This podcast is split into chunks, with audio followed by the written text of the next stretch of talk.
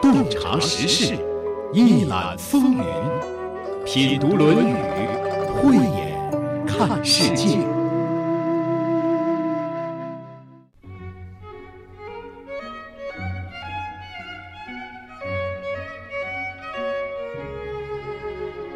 某年某月的某一天，孔夫子在和一个被称为孟武伯的人聊天。他们聊的是什么呢？聊的是孔老师的几位学生。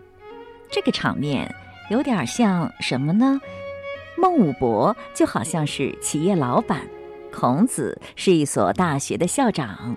企业发展需要人才呀，就到孔校长这里打听来了。你的弟子当中有什么可用之才吗？我这里需要人。这段对话发生在两千五百年前。我们来看看，那个时候这位老板和孔校长是咋聊天的。这里是山东经济广播《品读论语》，我是主持人溪水。孟武伯问：“子路人乎？”子曰：不知也。又问：子曰：有也。千乘之国，可使治其父也，不知其人也。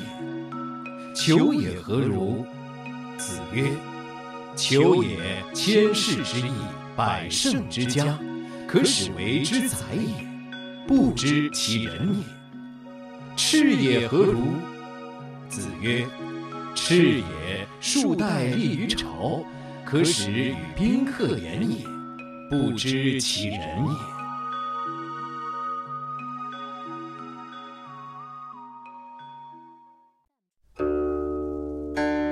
这一天，孔老师在和一个叫孟武伯的人聊天儿。孟武伯是谁呢？实际上，这个人我们以前也讲过，曾经讲过孟武伯问孝这一章。孔子的回答是：“父母为其疾之忧。”你还记得吗？武是这个人的谥号，可见孟武伯这个人还是挺有社会地位的。否则，君王怎么会在他死后给他一个封号呢？那他的社会地位有多高啊？当时鲁国的三家大夫是实际的掌权者，孟孙家就是其中之一。孟武伯是孟义子的长子，也就是孟孙氏的继承人一把手。在他的后代当中，出了一位流芳千古的圣人，他就是孟子，是孟武伯的五世孙。下面我们就来看看孟武伯是怎样和孔子聊天的。孟武伯问：“子路人乎？”子曰：“不知也。”在这几期节目当中，子路的出镜率特别高。孟武伯问子路：“这个人算得上人吗？”孔子说：“我不知道。”你瞧，那时候的老板首先打听的是这个弟子的道德修养怎么样，到了一个什么样的水平了呢？达到人这个程度了吗？不知道现在的老板还这么打听吧？我觉得，无论古今，人们最看重的还是人的道德品质。不过，这一点也是最难看到的。所以，常言道：“日久见人心，路遥知马力。”需要假以时日，才能逐渐了解一个人。孔子认为，一个人的最高境界是仁。那什么是仁呢？仁心、慈悲、爱人。总之，对别人好就是仁。可能有人说了，对别人好还不容易吗？我对别人就挺好的。那么，你对别人好一次、好两次、好一辈子行吗？或许你会说行。对爱人、对孩子、对父母会好一辈子。那对别人呢？对所有人都好，你行吗？或许你又会说了，我不认识他，怎么对他好啊？你不认识他，没有办法对他有实际的好处，但是你是不是能对所有人都有一份爱心呢？还有，在和平安定、丰衣足食的时候，你可能能够做到对别人好。那么，在动荡不宁、饥寒交迫的时候，也能对人好吗？就那么一点粮食了，你还能给别人一口吗？那么，一个真正富有爱心的君子是什么样的呢？君子无忠实之间为人，造次必于世，颠沛必于世。就是说，一个真正达到了仁的君子，就算在一顿饭的片刻功夫，也不会失去人心；就算是在十分急促、匆忙，甚至颠沛流离，乃至遭遇危险的时候，也不会失去人心。也就是说，他在时时刻刻、点点滴滴之中，都能够为他人着想。你说难不难？你说你能不能做到呢？所以，曾子说：“人以为己任，不亦重乎？死而后已，不亦远乎？”以做仁人、行人道为自己的责任，这是多么重大呀！直到死才会停止，这是多么遥远啊！所以，做到人很难。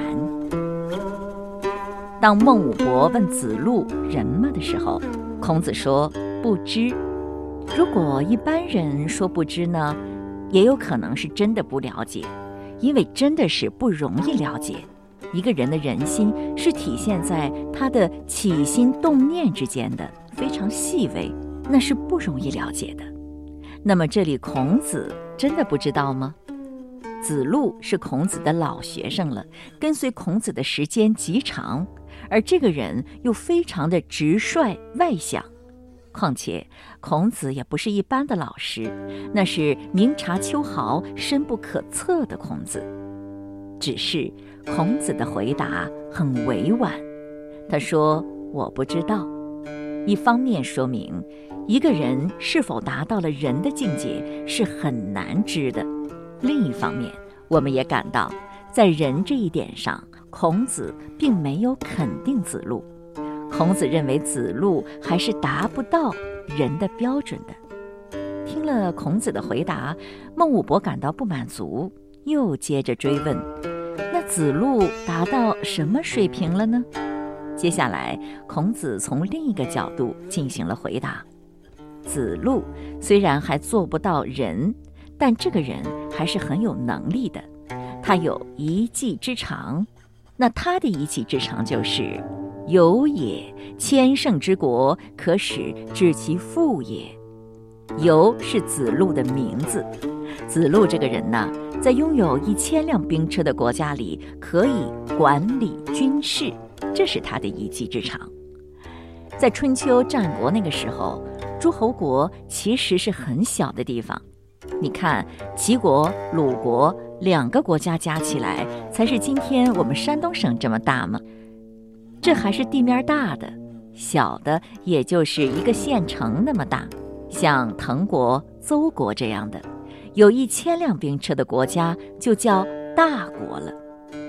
四匹马拉的战车一辆叫一乘，一般呢再加上百人兵力的配置，千乘就是千辆战车。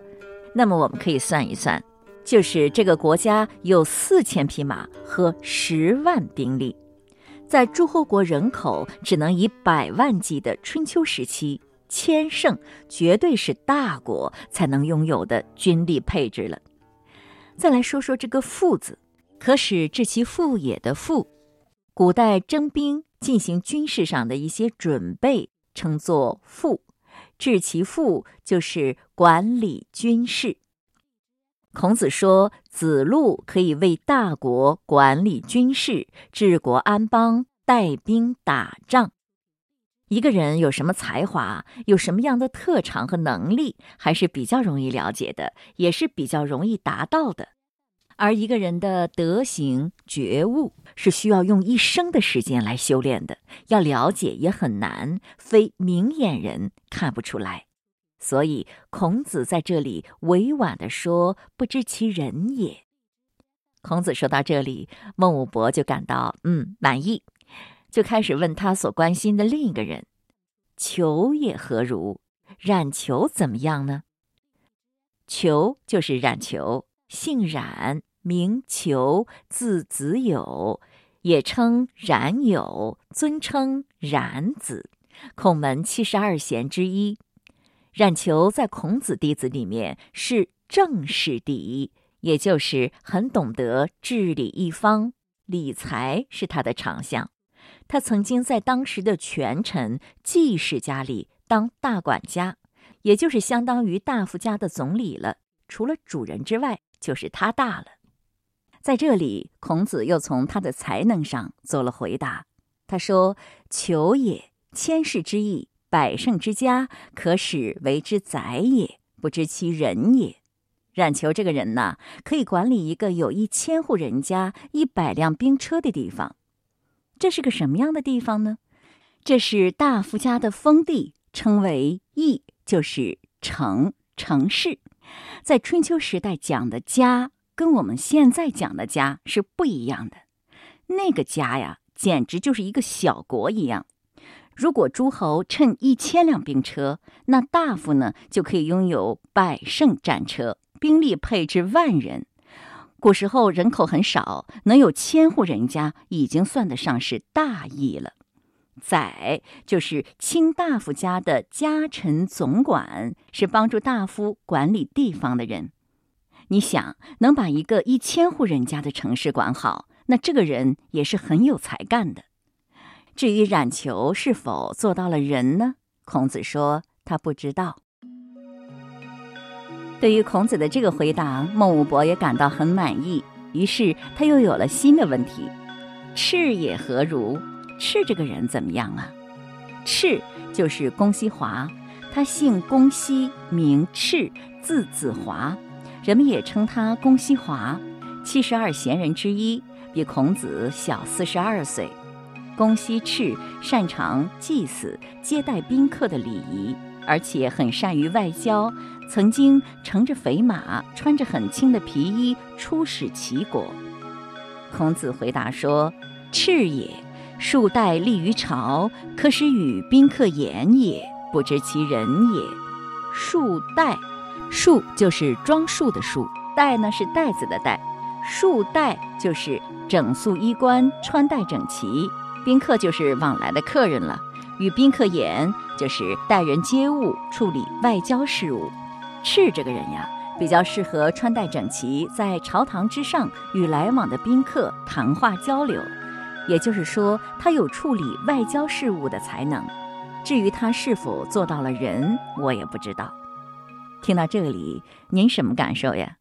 我觉得孔子的座下真是人才济济呀。在生活工作中，很多人都有这个体会，就是人才难得，找到那个对的人非常不容易。有一次，孔子来到了子游管辖的地盘上，一张口就问了他这么一句：“汝得人焉而乎？你得到什么人才了吗？”孟子也说过这么一句话。君子有三乐，其中之一是得天下英才而教育之。不管在哪个时代，要想做好一件事，必定以人为本，以人才为核心。而孔子那里就是一个人才培养中心。你瞧，孔子的这三个弟子都是有政治才能的大才。有军事才能的是子路，有管理才能的是冉求，有外交才华的是公西华，都能担当国家的重要事务。但是，虽然他们有这些才华，道德品质也不错，孔夫子并不认为他们达到了人的境界，所以讲不知其人。从这里，我们也可以学到孔子讲话的艺术。你看他讲话不是那么直接生硬，而是很委婉，让人听起来比较容易接受。从中我也感到他的内心是很平静的，没有那么多的波澜，所以讲话就委婉动听了。另一方面，也可以看到他很自谦，因为他自谦自己还没有达到仁者的境界，自然也就不知道。别人是否人了？在这里，孔子没有高谈阔论，也没有谈玄说妙，就那么实实在在，有什么说什么，讲的内容都很切实，也都是别人所需要的。不管怎么样，从中我们都听出来了，孔子并不认为这几位弟子是仁人。刚才我们也讲过，什么样的人才算得上是仁人？那怎样才能达到人的境界呢？要想成为仁者，你首先得是个智者。有智慧的人必定懂得向着人的方向努力。为什么呢？因为智者不惑，智者不会迷惑，不会为外界事物所困扰。不会矛盾重重，患得患失，这个也想要，那个也舍不得，整日家处心积虑，或者为了眼前的利益，不惜做一些违心的事情。其实做过的人都知道，这样的日子一点儿都不舒心。在生活中，很多人都喜欢参加一些公益活动，做一些对他人有益的事情。做过的人也知道。看起来自己付出了时间、精力、金钱，但同时也获得了满足、愉悦的好心情。话扯远了，再回到主题上，智者是非常清楚的知道正确的选择是什么的，当然就会行人了，并且能够享受到成为仁者的妙处，这就是仁者不忧。仁者没有什么忧虑，为什么仁者会不忧呢？这两天我的脑子里总会浮现出这样一个词：“无可无不可”。这是孔子说自己的一句话。他说他自己是无可无不可。仁者没有普通人的那么多的欲望，不是一定要干什么，非要干成什么。他知道，无论是富贵也好。做一番对他人有益的事业也好，是需要诸多因素的配合的，不是他一个人能决定的，所以他不会逆势而动，他懂得随顺因缘，所以不怨天不尤人，也就能够生活的怡然自得。人一般都会有所执着的，无可无不可，也不是一般人能够达到的境界。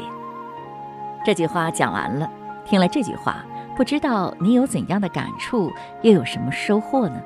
下面我来谈谈我的点滴感悟，和大家分享。首先，我们都应该学有所长，未必要成为冉有、子路、公西华那样的大才，但是都要有两下子。毕竟都要成家立业、养家糊口嘛，要能够为他人所用，更是自己的谋生之道。这是一个最低的要求，也是比较容易做到的。第二，一个人具备了谋生的本事，道德品质也不错，很好，但那是远远不够的。一个人还要有更高的要求，这就是成人。就是一个人要在个人修养和人生境界上有所追求，这个追求是无止境的，也是真正有意义的，其中是包含着至乐的，非亲身体验者不能领会。孔子的弟子中，孔子认为只有颜回做到了“其心三月不为人”。这句话我们就讲到这里了，不知道你还有什么困惑吗？我们都是《论语》的学习者，愿我们都能够因此而受益而快乐。这句话就分享到这里了。孟武伯问：“子路人乎？”子曰：“不知也。”又问：“子曰：有也。”千乘之国，可使治其父也，不知其人也。求也何如？子曰：求也千世之义，百乘之家，可使为之宰也，不知其人也。赤也何如？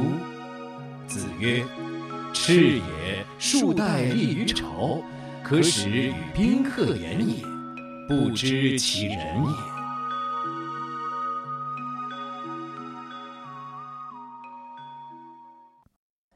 这里是山东经济广播财富 Radio，品读《论语》。还有几分钟的时间，我们再来拉点儿别的。在今天我们学习的这一章中，孔子的弟子出现了三位，我们最熟悉的恐怕就是子路了。他是《论语》当中出现频率最高的一位，也是话题最多、最容易令人印象深刻的一位。关于子路，接下来呢，我们说一点《论语》上没有的给你听。孔门弟子三千。在那么多学生当中，孔子最喜欢哪个学生呢？大部分人第一个想到的应该是颜回。《论语》当中，颜回一直是以好学生的形象出现的，得到老师表扬最多的也是他。然而，钱钟书在和杨绛聊天的时候，却认为孔子最喜欢的学生是子路。孔子弟子三千，贤者七十二。孔门七十二贤当中有子路，孔门十哲中也有子路，可见他还真不一般。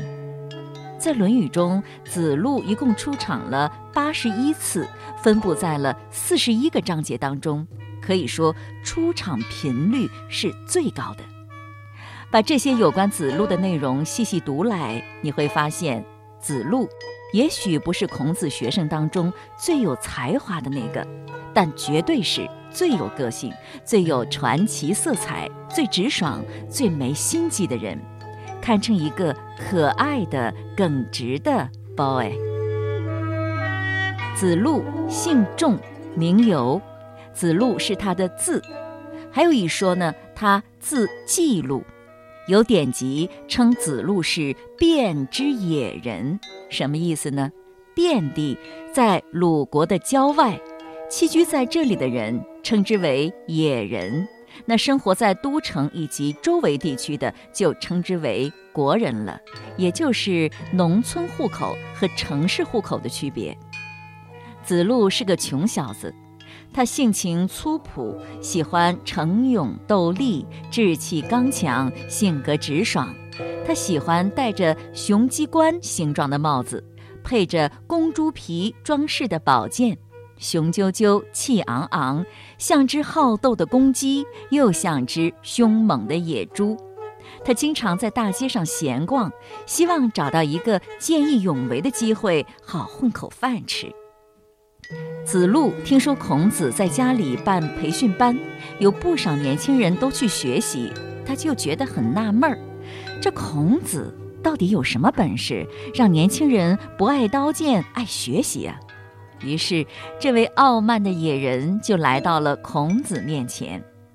孔子看到子路进来，以为是来参加培训班的，就和蔼地问：“汝何好乐？你喜欢什么呀？”子路昂着头说：“好长剑。”孔子打量着桀骜不驯的子路，微微一笑：“吾非此之问也。徒谓以子之所能而加之以学问，岂可及哉？”孔子说：“我问的不是这个，我是说，凭你的能力，如果再学习点什么，谁能赶得上你呢？”你看孔子多有智慧，他知道子路喜欢戴高帽。于是呢，上来就送了顶帽子给他。子路不知道这是孔子挖的坑，一听孔子夸自己有能耐，高兴得很，立马就向前跨了一步，但仍然很傲慢地说：“学岂易哉也？”意思是说，我都这么厉害了，学习能对我有什么帮助呢？面对这样一个傲慢无礼的人。孔子没有生气，而是动之以情，晓之以理，进行了一番劝导。什么国君如果没有敢进谏的臣子，就会失去正道；读书人没有敢指正问题的朋友，就听不到善意的批评，等等等等。你这匹野马呀，如果好好学习，可以成才成圣；如果不好好学习呢，一定会触犯刑律的。如果触犯了刑律，不仅自己要吃苦头了，没法奉养父母不说，还会让家人也跟着蒙受羞辱，在乡里邻居面前都抬不起头来。子路是个很有孝心的孩子，他自己受罪没事儿，但绝不肯让父母因为自己蒙羞的。因此孔子的这番话对他的触动是很大的。孔子说：“君子不可不学。”意思就是，只要是君子，没有不学习的。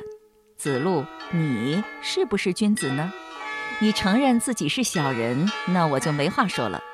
如果你是君子，那就得学习。子路已经动心了，但嘴上并不服软，说：“南山有竹，不柔自直，斩而用之，达于西阁。以此言之，何学之有？”子路说：“你看那南山的竹子，不用加工，自然笔挺的。”砍来做剑，能射穿皮革。这样说来，哪里需要学习呢？这就像我一样，天生耿直，拿来就能用，根本用不着学习。子路的口才听起来还真是挺不赖的，但孔子毕竟是孔子，他轻巧地接住了子路的话柄，说：“如果在箭的尾部加上羽毛，头部装上磨得锋利的箭头，不就能射得更深了吗？”意思是说，你的本质虽然不错，如果再加上学习的话，一定会更有出息了。子路是平民，他出来混社会、装大侠，无非是为了谋求一份好的生活。听说能让他有更好的前程，心里已经有了来上培训班的打算了。可他还是很骄傲，想打听一下培训班的内容是不是合他的胃口。他问孔子：“君子尚勇乎？”意思是问你们这些君子所学的，也崇尚我子路这样的勇力吧？不料孔子给他当头浇了一盆冷水，说：“君子义以为上。”孔子说：“君子崇尚的是义，为什么呢？第一条，你不学习，做小人，小人有勇而无义，会沦落为强盗或者是毛贼。”结果就是死路一条。第二条，你来学习做君子，君子有勇而无义，会猖獗到犯上作乱，死得更惨。两条都是死路。子路是很勇武，选择不来学习当小人，那是死路一条；选择来学习做君子，但仍然自以为是的玩尚勇那一套，还是死路一条。子路会选择哪一条路呢？他又不是傻子，当然都不选。他选择了第三条路，放下自己的骄傲，虚心向孔子学习。第二天，子路就穿着读书人的衣服，提着见面礼来孔子的培训班上课了。今天的节目就是这样了，主持人溪水，感谢您的收听。品读《论语》节目首播每周日二十一点三十分，重播每周六二十一点三十分。品读《论语》已上传齐鲁网、闪电新闻客户端、蜻蜓 FM，欢迎查找收听。